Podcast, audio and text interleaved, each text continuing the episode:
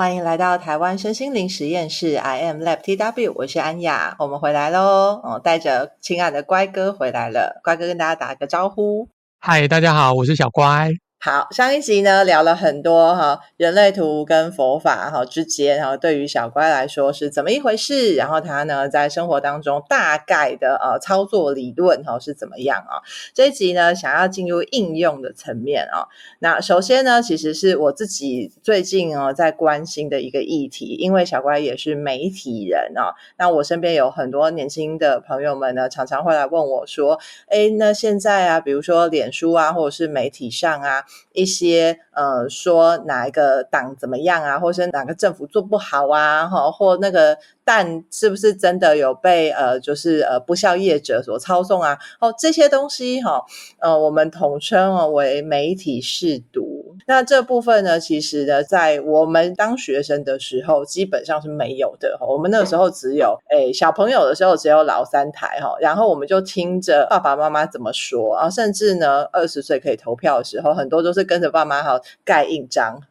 就是他们觉得哪一个比较好。啊那我们就想说，嗯，过往好像他们成就了这整个社会的进步啊，所以我们就会呃跟着哈爹娘或者是长辈的这些意见，呃，我们是相对。封闭的一群啊，哈，那呃后来呢，出了社会之后，才会遇见一些真的是在呃学运时期哦非常活跃的分子啊，慢慢。呃，打开来之后才发现说，原来有媒体试读这件事情哈，意思就是啊，不要管哈海峡对岸会不会来做什么样子的洗脑工作哈。那在台湾的不同的圈圈里面呢，总是会有一些会想要放风声啊、带风向啊，互相哈为了利益哈有一些我们看不懂的状况。那但是呢，新闻媒体就会一直报道嘛哈。那我们到底要在这当中呢，是呃怎么样可以看懂哈里面到底什么是真的？什么是假的哈？虽然佛法总说哈，全部都是假的哈，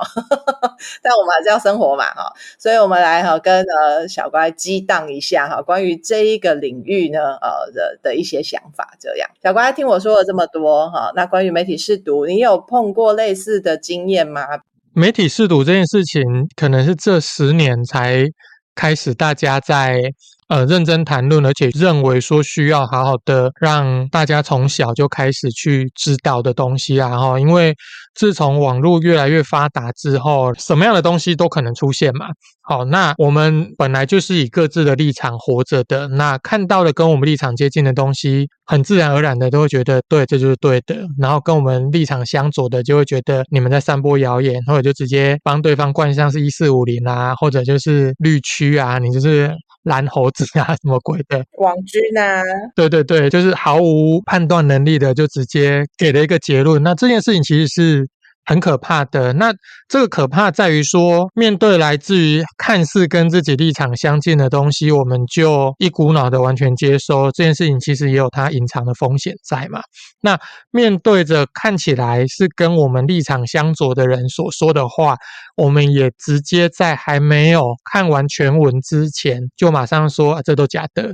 那不管是哪一个。它都是有一种过度偏颇的状态嘛，那它就不可能成为一个对生命来讲有用的或有帮助的做法啦。哈，那当然，其实这个讲起来也很简单，但其实要做真的是有点难度的，是因为我们习惯的这些立场，你说要让它马上转换成一个，不是说完全转到对方的立场去看，而是转到一个相对中立的角度来看，其实是痛苦的。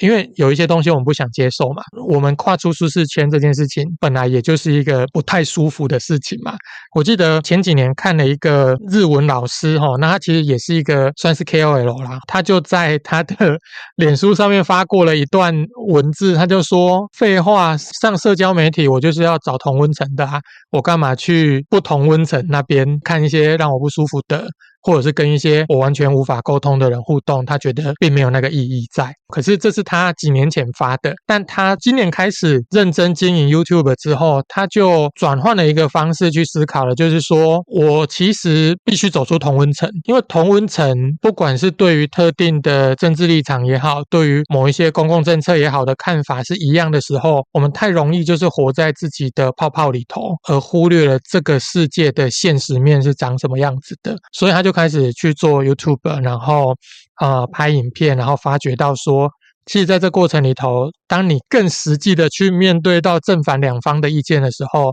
你才会知道，哎，这世界长什么样子，以及你才更有可能把你想要推广的理念传递出去。哦，所以媒体试读这件事情，讲真的，它很难，这是我目前想到的一个唯一的结论吧。目前为止啦，对啊，很难啊，所以才需要大家实验啊。因为如果已经行之有年，大家知道什么方法的话，我们就不会这么混乱的啊。嗯哼，那。曾经有过类似的过程，是需要面对呃身边的人有极度的误解，然后要来解开，就是他的这些错误的认知，比如说呃网络上讲什么什么，然后但是你知道他其实是错的，然后需要讨论或者需要开导的吗？其实我好像没有遇到这么严重的事情，可能我的同温层也够厚吧。然后我也不是一个会跟陌生人聊太多有的没有的人。哎，但是我上礼拜上了台北去嘛，然后就住在我的五一显示者同学家，他跟我说：“哎，我们那个某某同学，他说他总统要投给某人。”然后我听说哈，某人，因为那很明显就是跟我不一样的党派的人嘛。对，我那时候就。超不可思议的，因为他好歹也是一个主管级的人物哈，然后也是见过世面的人，然后我就问我同学说，为什么他要投他？他就说不知道诶，他就觉得所有的候选人里面他看起来比较好。然后我就在那一瞬间，我就赌气的跟我的显示者同学说：“好，那那礼拜四吃饭我不要跟他吃了，叫不要来。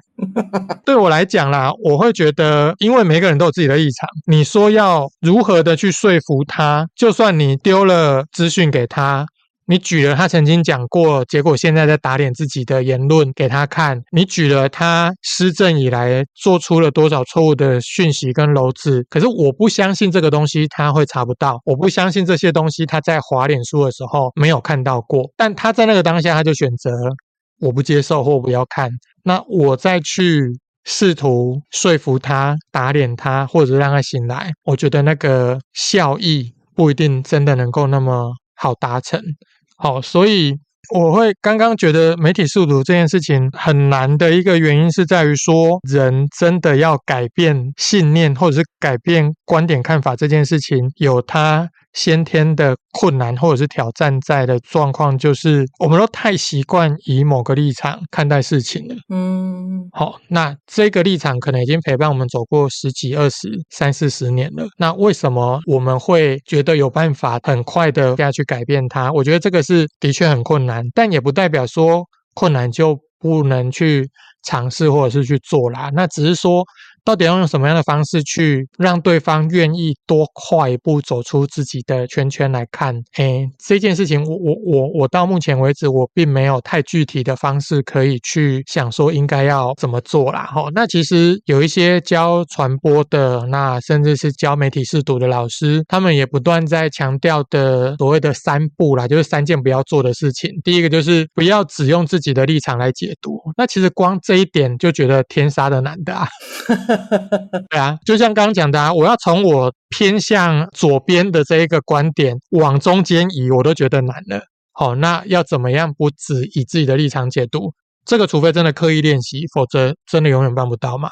那他讲的第二件事情就是不要随便的转发哦，那就不要随意的转发，我觉得就比第一个相对容易一点。就是我可以用我既有的观点去看，但我不要因为看到了跟我立场一样的，我就直接无脑转，嗯，而是先去判断我转这一件事情的意义到底是什么。我转的是为了打脸另外一边吗？其实不必要。因为另外一边也没那么容易被你打脸了。我们站在彼此的敌对面的时候，才不会因为哦，我知道你的政治立场跟我不一样，你转贴了一个，还特意 tag 我，我去看了，我就会被你改变，或者是因为你做的这样的所谓的攻击而愤怒而失去理智。不会，因为我就知道你就是要透过这个来打击我，我才不鸟你嘞。好，所以当我们要按下转发的时候，因为在脸书或在 IG 或在任何的社群媒体转太容易了嘛，就按一个符号再按确定就好了。哦，那我们去按这件事情。我们到底为什么去按这个？我们要先想清楚。如果能够做到这一件事情，至少就不会造成这个社会更多的对立嘛。我觉得这是一个我们大家应该相对可以做到的事情啊。好，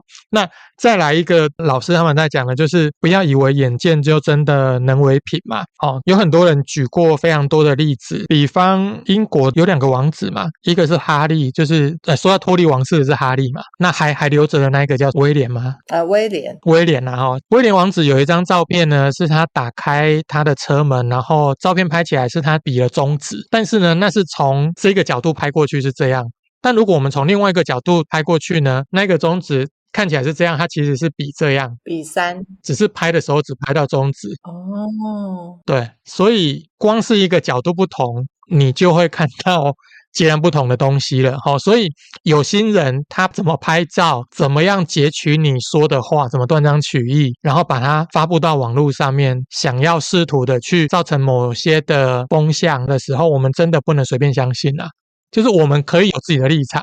但不要看到什么就以为是什么，然后一失去理智就马上留言说：“对啊，怎么会这样？怎么不去死？应该下台，应该要道歉。”哎，什么什么什么什么的，就是太快去陷入这样子的一个疯狂里头，那其实对自己久久之是没有好处的，因为你就习惯不思考、不动脑了。那之后你在面对各式各样的事情都不动脑的时候，你就太容易被牵着鼻子走了。嗯。那我听起来，对于年轻人来说，尤其有打电动的年轻人来说，应该就不是是太难的事情。的原因是因为进入电脑里面的时候，很多东西都是幻象啊，都知道是画出来的嘛，设计出来的嘛。每一个关卡或每一个来帮助的伙伴，搞不好走一走，然后就忽然变成敌人。那或者是前面的这个卡呃关卡的这个关主，然后打一打就发现说，哦，他其实是来帮忙的。就是在虚拟世界里面，反而好像比较没有所谓的在呃世界上的这个正常的逻辑可言，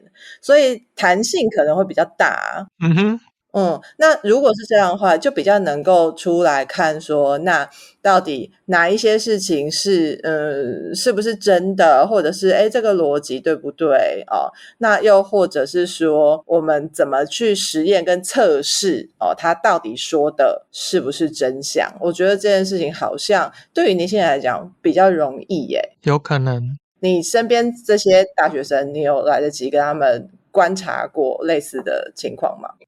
嗯，我觉得现在的学生们都还处在一个在摸索或探索世界的状态，然后他们大概比较多的心力都是放在自己有兴趣的事情上面。好，比方擅长或者是喜欢打游戏，或者是喜欢拍片、玩自媒体、拍抖音。他们因为很专心在这些事情上面，所以反而对于其他的议题，可能就是会更倾向忽略。甚或就只是让他们经过，但不会在身体里头 留下任何的立场或感受或想法。哦，所以那个状态，就我观察我身边的这些小朋友来看。会更像是我们以前呐、比方刚出社会，然后或者是说刚拿到投票权，然后不知道投谁的时候，要么就是爸妈讲说，哎，那你就投谁；那要么就是同学朋友说，哎，他要投谁。那我想说，哦，反正我也没有特别研究，我就去投啊，反正那不关我的事。我观察到的比较多是这样，但这当然也只是就是那个取样的样本太少了，它不见得能够成为一个真正有参考性的东西。那尤其因为呃，我是待在南部嘛，那再加上。说每一个学校里头的学生特质其实也不尽然相同。呃，我知道有一些学校里头，他们有一些政治性的社团，他们有一些很活跃的自治性的社团。哦，那他们对于这些社会议题也好，公众事务也好，他们是很积极的在参与投入。那甚至他们有一些人，其实还在念书的时候就已经到民意代表的服务处里头去当志工也好，甚至是当呃小编也好。哦，他们就是已经在半工半读或者是半实习的状态之下，他们都很清楚的知道说，他们想要介入公共事务，那他们想要透过这一些提早的认识跟布局去建构他们未来的人生。那他们其实也在这过程里。头大概也会学到某一些怎么看待资讯、怎么操作资讯的这一些技术在，然后，所以当然讲起来，我这边是没有太多很具象或者是可以讲得很很透彻的东西可以分享的，倒是，嗯。可是你已经讲完啦，哦，真的吗？就是对于年轻人来 说，其中一个办法就是提早接触公共事务啊。嗯哼。因为我们可能会需要创造一个环境或一个氛围，就鼓励我们身边的年轻人，或包括我们自己都加入呃，就是呃参与公众事务的程度，而不是只是投票而已嘛。嗯哼。是在这个过程当中去了解说，比如说我现在住在汐止，然后我就去了解说，汐止真正会呃出来做事的人，嗯，是哪一些哈？然后呢，有一些人是呃就会在脸书上、汐止社团上就说他他都有做什么啊？那事实上可能不一定是他做的啊，会有这些揽功劳的状况啊。久而久之观察了之后，就会慢慢发现这些。但如果我不看的话，我就没有机会去分辨。嗯哼。那好消息是说，因为呃，很多年轻人其实是无感的嘛，所以。呃，就会回到每一个人，比如说在公众事务上面，大家是怎么样把自己的话说清楚的？嗯哼，因为有些可能就很会行销，或者会推广，或者是很清楚的可以抓到大家的眼球，用新三色的方式，那可能就是焦点就比较容易被吸去啊。嗯哼，嗯，但是如果有些人会觉得是说啊，我不想要呃用这种新三色的方式吸眼球，或者是用标题杀人法，那就需要找出一些可以有效沟通的方式，让这一些完全。可能甚至是白纸的年轻人，或像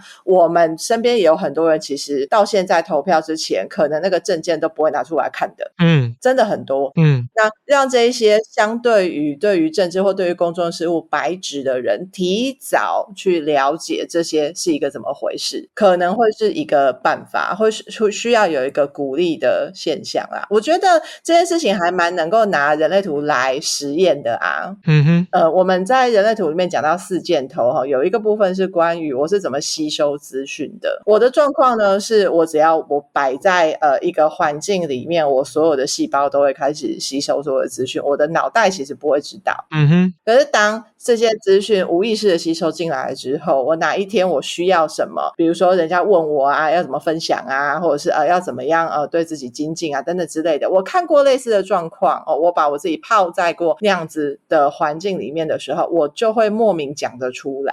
嗯，这个是我四箭头其中一个很大的特色，所以我知道了我有一个这样子的特质的时候，我就会尽量的把我自己泡在不同的圈圈里面。嗯哼，就认识不同。的人呐、啊，听大家彼此聊天，然后我就在旁边喝茶啊，或者是促进大家的聊天啊，听一听啊，有些哦意识头脑会进来吸收知识，那有一些真的就是用细胞听的，呃的累积我的这一些哈 database 资料库，那等到哪一天我需要对某一个事件或某一个观点有出想法的时候，那我可能就有东西可以讲得出来啦。我自己现在的做法是这样，小乖要不要跟我们讲一下四件头？好，四件头，如果现在你上网，然后 Google 人类图跑你的人类图的话，不管是用哪一个界面，基本上应该图像上面都会有在，因为左边、右边大概就是两列的这个数字哦，还有一些行星的符号嘛，哈、哦。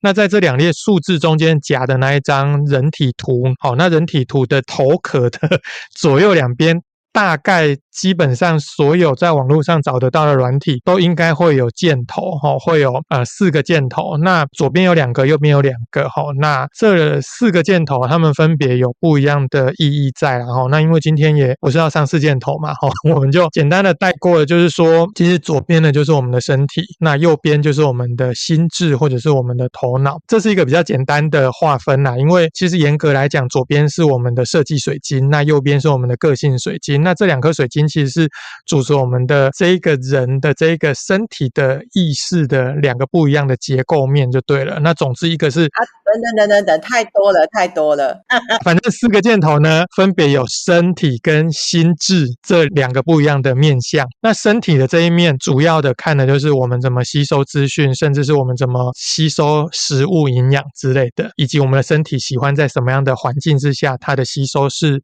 最棒最有用的。好，那。右边的两个箭头呢，分别代表的是我们在正确的环境之下，我们会看见的是事物的哪些特质啊？哈，那另外一个则是呢，诶，我们当被问到，或者是我们觉得有需要表达、展现我们的观点或者是讲法的时候呢，我们会呈现出来的是有着什么样的特质的内容。四个箭头大概就是这样。然后黑色的这两个是我们可以进行实验的媒体识读的一些建造的过程，对不对？因为像我刚刚说的是。我因为我知道我的设计是这样，所以我就需要泡在那个环境里面，哈，全方位的用细胞来吸收。哦，那可不可以跟我们分享一下是哪一个箭头？因为我自己也忘记了哈。然后就是 啊，往左边指是什么，往右边指是什么？所以大家可以按照自己的设计跟特质，然后来呃培养自己对于公众事务的这些了解，或对于资讯的这些判读。呃，往左是聚焦。等一下，是黑色上面的还是黑色下面的？黑色下面的，OK。其实讲起来，四个箭头有一个共通性，就是它要么向左，要么向右嘛。那向左通常就是比较聚焦、比较单向的；那向右呢，就是比较扩散的，然后比较广角度的。用这样的概念下去看的话，之后大家有兴趣，你自己去查你的四箭头。如果你的四个箭头它全部都是往左的话，那你就是一个相对聚焦的人，然后相对需要专注在特定事物上面的人。那如果你的右箭头比较多，然后它分属的啊，当然因为它所在的位置不一样，它也会有它不一样的更细致的结构去做区分啊。但总之就是相对于向左的箭头的聚焦，向右它是比较广泛一点的，去接受一切、吸收一切、感受一切的。好，那如果我们用黑色这边的下面的那一个箭头，也就是我们所谓的黑色的南北月焦点所定义出来的这一个箭头呢，它如果是往左的话呢，就表示说基本上你接收资讯，或者是说你处理资讯的方式是比较偏向于只会看见一个点，而不是看见全貌的。嗯，就好比说，如果你今天要去运动用品店买球鞋，好了，那你一踏进这间运动用品店，如果你是一个黑色的第二个箭头是往左边的左箭头的人呢，你一进去，你大概就是你的眼睛扫到哪，你才会看到哪。你如果先扫左边，左边可能是男鞋，然后男鞋你可能只会先看到它。挂在墙上的五排里头的第五排的最左边的那一双，然后你可能眼睛扫到右边一点，你才会看到下一双。好，这个是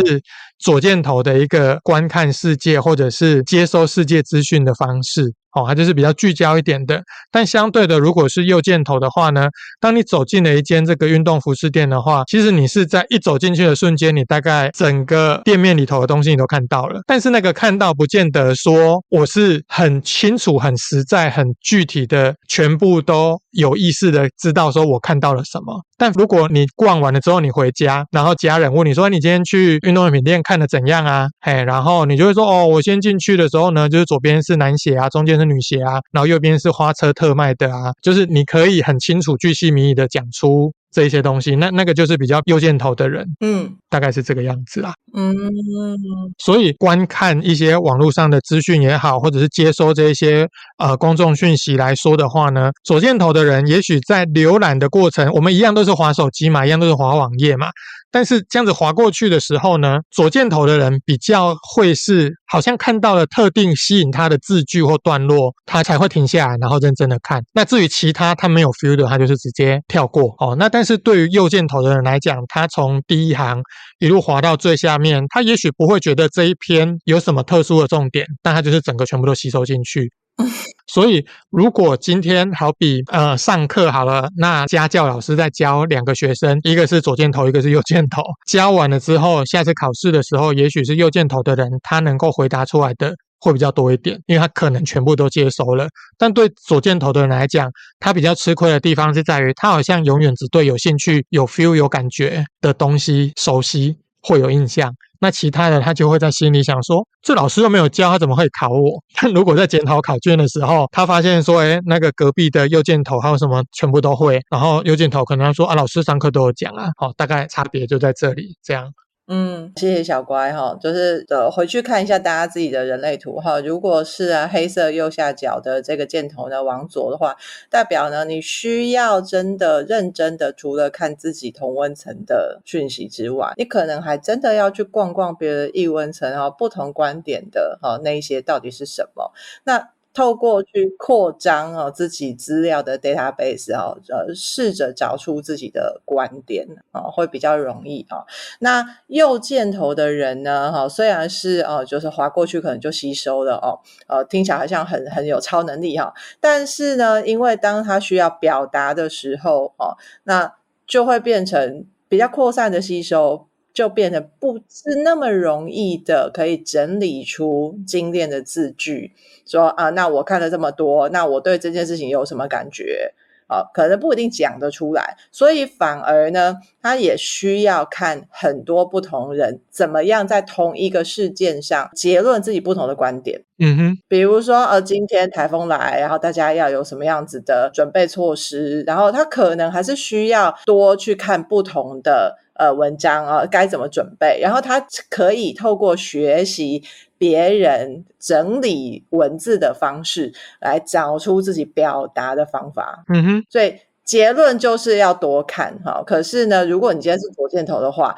你可能就真的是比较容易要进入同温层被洗脑的那一个。嗯哼。嗯，那不管呢，你是跟我一样的同文层，好，或者是跟不跟我一样的同文层的，我其实都会鼓励，包括我自己都会想要做这件事，哈，就是去看看哈，对方就是我很不认同的那一些哈发言，尤其是公众呃事务的这些发言，他们到底在。挑战什么？他们到底在呃在意什么？为什么他们会在意？那也许透过这样子的扩展，知道了对方到底是什么心意之后，我们才有办法进入一个协调的过程。嗯，我们才会知道说，哦，对啦，他很讨厌，比如说。南部很多就会讨厌台北人啊，啊不不巧我是台北人啊，可是我是台北人，天龙国里面的地虎啊，我站在这个角度，我就会知道说，真的耶，台北呢真的享受了非常非常多的资源，好，很多的物产啊，全部都是从南部送上来的啊。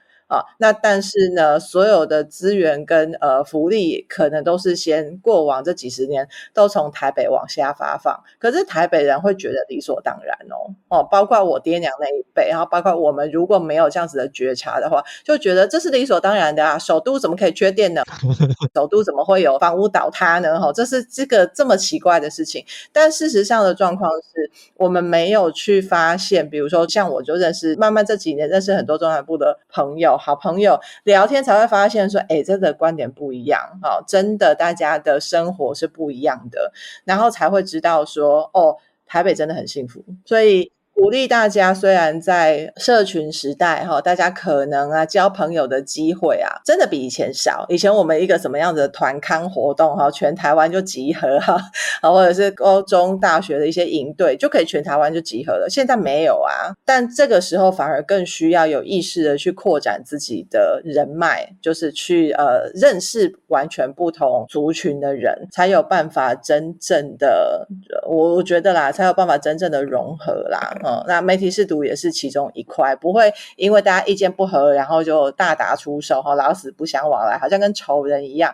人家都说台湾的敌人呢不在外面哈，在里面哈。我们的内战呵 呵就是每天这样子哦，打来打去啊，哈，骂来骂去啊。但也因为这样，我们的呃民主的程度，你看都可以骂总统，对不对？哈，这个国外真的没有这种事啊，嗯，呃，才会这么这么进步哦。这是我看的，嗯，小关，你在这样子的一个这么混乱的环境之下，你怎么自处呢？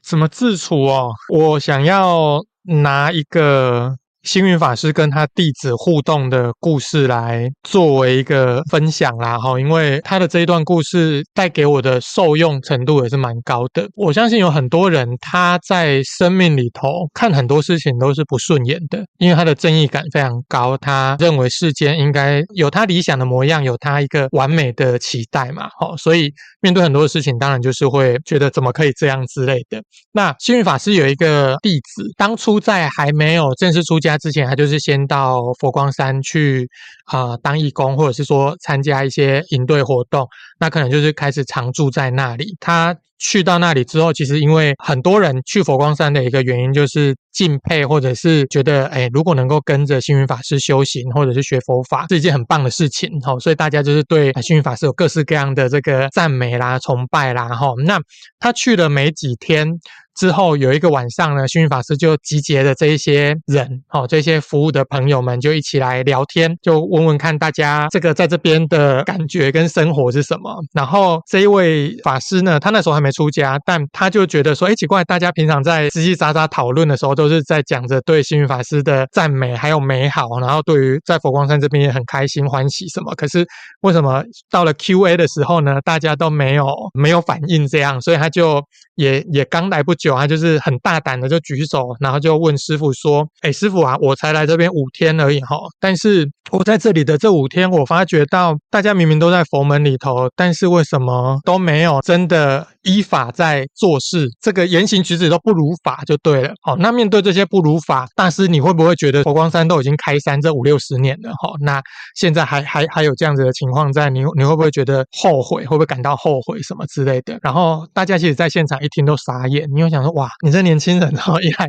就就这样子问，而且你问问一个大师，他对这些会不会后悔？这样，但星云法师是一个很有智慧的人。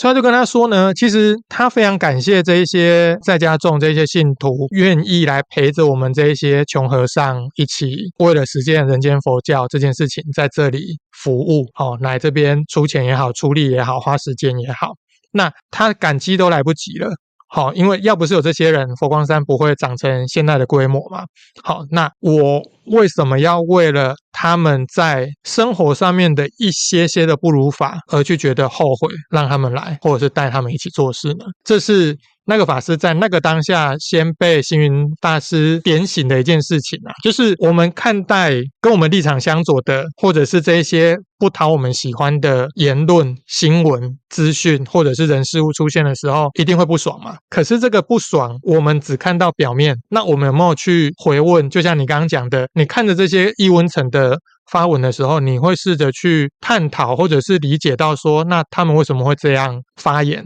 那他们的动机、他们的想法、他们真正在乎的是什么？那如果能够看到这一点，你才有可能。真的进一步去看要如何的因应，或者是把他们放下哦。你在没有看到这一点之前，你只会一面的觉得他们就是笨，就是没在用脑，就该死，可能会走到越来越偏激嘛。好，那呃，这个法师被星云大师洗礼的是这一件事情，然后后来呢，他决定要。读佛光山的佛学院还是佛光大学忘记了，反正呢，他就是进去读书之后呢，他就觉得那个训导主任很烦，就一天到晚在念规定很多，然后呢，他就是越来越不爽，越来越不爽。他不爽的这件事情，不知道为什么，就是星云大师知道了，所以呢，星云大师呢就找了他，然后就问他说：“诶，听说你对于我们的训导主任有一些意见？”这个法师他那时候就本来就想说：“好，我就是得忍嘛，因为我为了读书，我必须要配合 ”但星云大师都这么问了，他就是忽然瞬间那一切的不喜悦、不满意，全部都涌现，他就一个一个细数给星云大师听。然后星云法师呢，他就是听听听，然后也都没有做任何的反应。那等听完他发泄完之后，他就问说：“哎，我听说好像还有什么什么什么，对不对？”然后呢，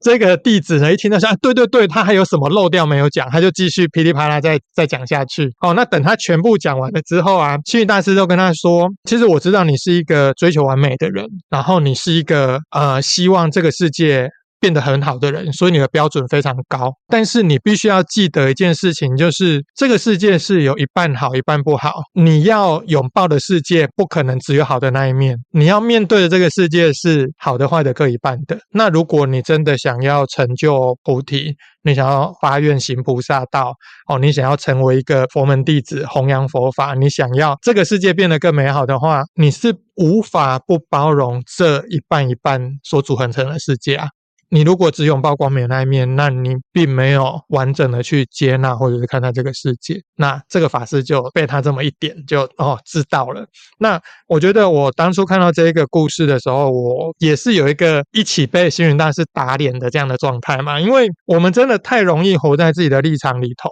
然后看到不对我们立场、不对我们价值观的那一切，只会生嫌恶，只会觉得。妈的，这一些人到底是在搞什么鬼？哦，你们为什么不滚出台湾，让这边成为一片真正的净土？但我们想也知道，说不可能有这种事发生嘛。再怎么好的人，他一定也会有他相对不 OK 的一面，只是我们现在还没发现。那这个不管你是哪一个政党的支持者，你都可以很明显的看到这些事情嘛。好，那所以如果我们没有办法去接纳这个世界其实就是长成这样，那没有在这个立基点下面去看待一切的时候，我们还是很容易起一个不。必要的分别心，好，那当然我们要有分别心。那那个分别心智去明白说，我们自己的为善为恶这件事情会为这个世界带来一定程度的影响。那我们也要去分别说，在这个世界上有一些事情它是不好的，有一些事情可能是好的。好，但是我们只是去认识、去明白、去了解这件事情，然后让自己。往好的那边走，而不是往不好的那边走，而不是要拿这个分别心来做攻击，来贬低他人。我们如果用这个心态去看待一切，我们会太容易在生活上遇到太多让我们不爽的事情了。那对我们自己来讲，绝对不会是好事。好，所以要怎么完整接纳这件事情，不是说让自己变得麻木，而是说我们真的要实际一点的去看到，现实一点的去看到，说这个世界就是有这么多立场跟我们不一样的人，跟我们一起呼吸着，一起生活着。那我们该如何有智慧的来应对？好，那这个其实是我们自己的责任啊。嗯。嗯，又让我想到人类图常常会跟大家说的哈，别无选择，爱我们自己啊。那因为我们自己有所谓的擅长，也有所谓的不擅长。那整个社会人类的组成也就是这样啊，有一些跟我们很像，有一些跟我们非常不一样啊。那带着那个仇视的眼光，就好像啊，我们身体里面，我的头脑不喜欢我的情绪，我情绪不喜欢我的身体啊，其实久了会生病的啊。那我们呢，身为自以为是觉知的这一方，我们可以怎么做呢？我们可以去看见，那到底我的身体想要说的是什么？我到底我的情绪想要说的是什么？那让我们呢，扩张自己的理解力，然后。去看看，那也许我们有没有什么样可以协调的地方，然后大家来找最大公约数。那身体还是喜欢发炎，好啊，那我们就来看看他怎么样让他发炎到就是不会影响到身体呃正常运作的程度嘛。有些人体温就比较高啊，那就是这样啊。哦那有一些人头脑就很喜欢上脑啊，一天到晚想一些就是天马行空的事情，都不愿意认真上班哈，这种也有啊。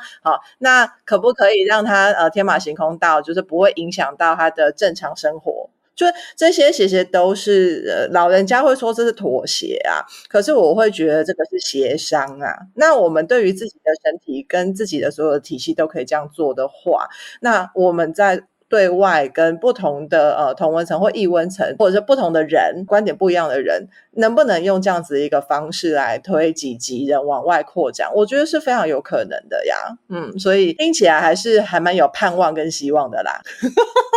也不能不怀抱盼望，希望往下走嘛。因为，诶你刚刚在讲到那个现在的小朋友，就是比较不容易被幻象所迷惑，是因为他们就是玩电动这件事情，就在他们生活里头去实际的体验到很多东西可能都是假的的这件事情嘛。哈，就你在讲这段，我就想到说，祖师也有讲到二零二七之后。呃，新的物种会诞生嘛？就是所谓的 Ray 这个物种，随着 Ray 越来越多，然后在二零二七年以前出生的最后一个小孩子往生之后呢，其实整个世界就进入到下一个物种的时代嘛。好，那二零二七呢，除了是这个物种的开端和逐渐凋零的一个临界点之外，它也是一个呃，人类图里面在讲的，就是地球它有一个呃 global cycle 哈，它就是有一个特定的周期。会有不一样的主题在。那当然，在二零二七之前，我们这几百年来，我们所习惯的四百年来，然后所习惯的是所谓的 planning，就是一个计划的周期。那这个计划的周期里面呢，我们是活在一个相互支持，然后有公共建设啊，有一些公众的机构，甚至是运输系统什么的，在支援我们彼此好好的啊活下去。但是在二零二七之后，我们进入的是下一个周期，是所谓的沉睡的凤凰。哈，那啊，我们先不。管沉睡的凤凰是什么鬼啦哈，那总之呢，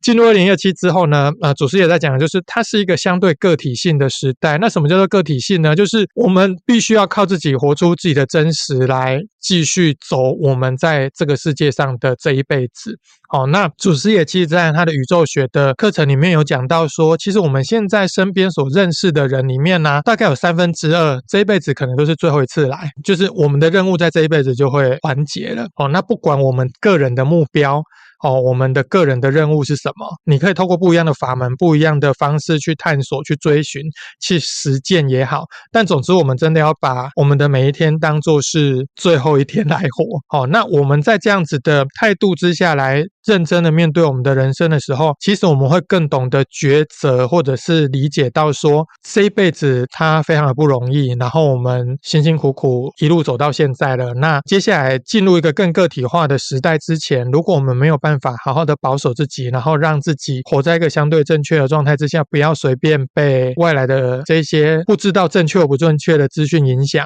好，那如果我们没有办法好好的让自己做一些智慧的选择，哦，然后让自己好好的活着的话，其实在之后会会相当的辛苦啦，哈，这个是我们必须要先有的一点点的这个心理准备啦，哈，所以面对这个相对起来好像有点艰难的接下来的人生的话，我们怎么可以不乐观一点呢？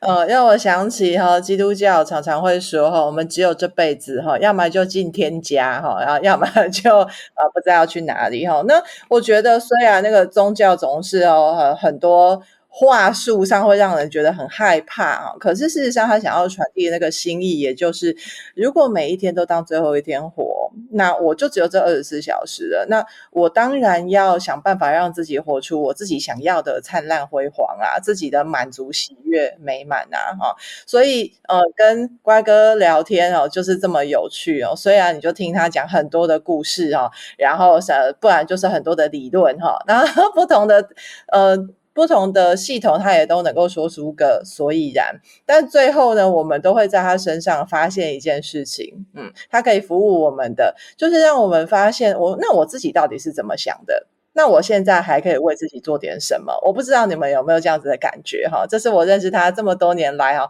一直扒着他不放哈的原因。他呢，只是呢跟我聊天呢，我就收到他很大的支持跟服务啊。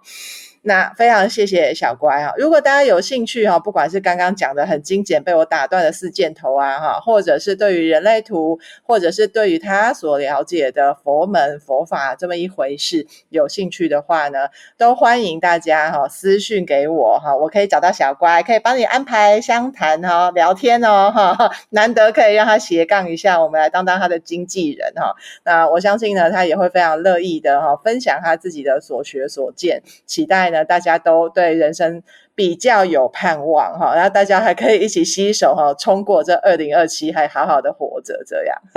最后有没有什么祝福要给大家呢？小乖，呃，好，我想最后还是用一下。佛法的呃讯息来班门弄斧一下，跟大家分享哈。其实佛教里面有四大菩萨，一个是大悲，一个是大愿，一个是大智，一个是大行。好，那大悲就是大家最常听到的观世音菩萨，大愿就是地藏王菩萨，因为他讲地狱不空，他誓不成佛嘛。好，所以他下的是一个非常大的愿。那大智就是文殊菩萨，就是一个听说能够保佑大家有智慧的菩萨嘛。好，那最后一个呢是大行，那大行其实是普。贤普贤菩萨，那普贤菩萨呢，刚好是生肖属蛇的所谓的传说中的守护神啊。好，那因为我是属蛇的嘛，好，那其实如如果手上有一些佛书，或者是有在上网跟着僧团做一些早课或晚课，尤其是晚课的时候呢，基本上的晚课里头会有一个偈哈，就是呢这个普贤警众偈，它讲的是是日已过，命亦随减，如少水鱼，斯有何乐？当勤精进，如旧头然，但念无常，生勿方逸哈。那简单的说就是，哎。今天已经差不多又要过完了哦，我们的生命又少了一点了哦，哈，那我们就像是活在水里的鱼，但是我们的水晶越来越少了哈，所以我们其实应该要明白的就是，哎，我们就是每天每天的的确是在过日子，在享受生命，但其实生命也一天一天的从我们的身上流逝嘛，哈，那所以。我们在我们的人生当中要如何的？当然在，在佛门里头，他讲的是要好好修行，所以他才会讲说必须要好好的精进啊，就像是你头上已经开始在烧火了，你要想办法把它灭掉，这样哦。好，那啊，但是我们不用讲的那么严肃哈，我们回头来讲的就是，那我们的人生到底要怎么样，真的让自己在每天睡觉之前会觉得哦，我今天没有白过哦，就像贾博士讲的嘛，如果今天。哎，他他每天起床在就会想说，如果今天是我人生的最后一天，那我到底要做什么？哦，我们就是抱持着这个想法去过我们的日子的话，我我相信不只是在媒体试读这一块啦，然后在面对我们人生当中的顺境也好，逆境也好，我们都知道这一切就是会来，但是也会去哈，因为一切都是无常的嘛。那我们谨慎小心的，然后但是又能够知足随顺的去迎接我们的每一天，我觉得这个应该就是让我们可以保持。相对平静安稳的活下去的一个最棒的提醒的啦。嘿，这个是最后想跟大家再稍微唠叨一点的东西。好，我讲完了。好，呃，毕竟呢，最重要哈，各门各派哈，重点就是求个好死嘛，对不对？好，当我们离开这个肉身体的时候呢，是不是能够死而瞑目哈？这个是我们要就是在活着的时候是可以哈认真哈追求的哦。好，这个虽然有点沉重，但也这也是是事实，没有办法哈，需要大家哈稍微有一点哈觉察在这里。非常非常感谢小乖哈，接下来呢有一些啊实验场呢，我会再继续邀请小乖来跟我们聊聊哈其他的部分啊。如果有兴趣想要听小乖跟我们说些什么、聊些什么的话，也欢迎跟我们说哟。谢谢今天所有的聆听，这是台湾身心灵实验室，I am Letty W，我是安雅，我们下次见喽，拜拜，拜。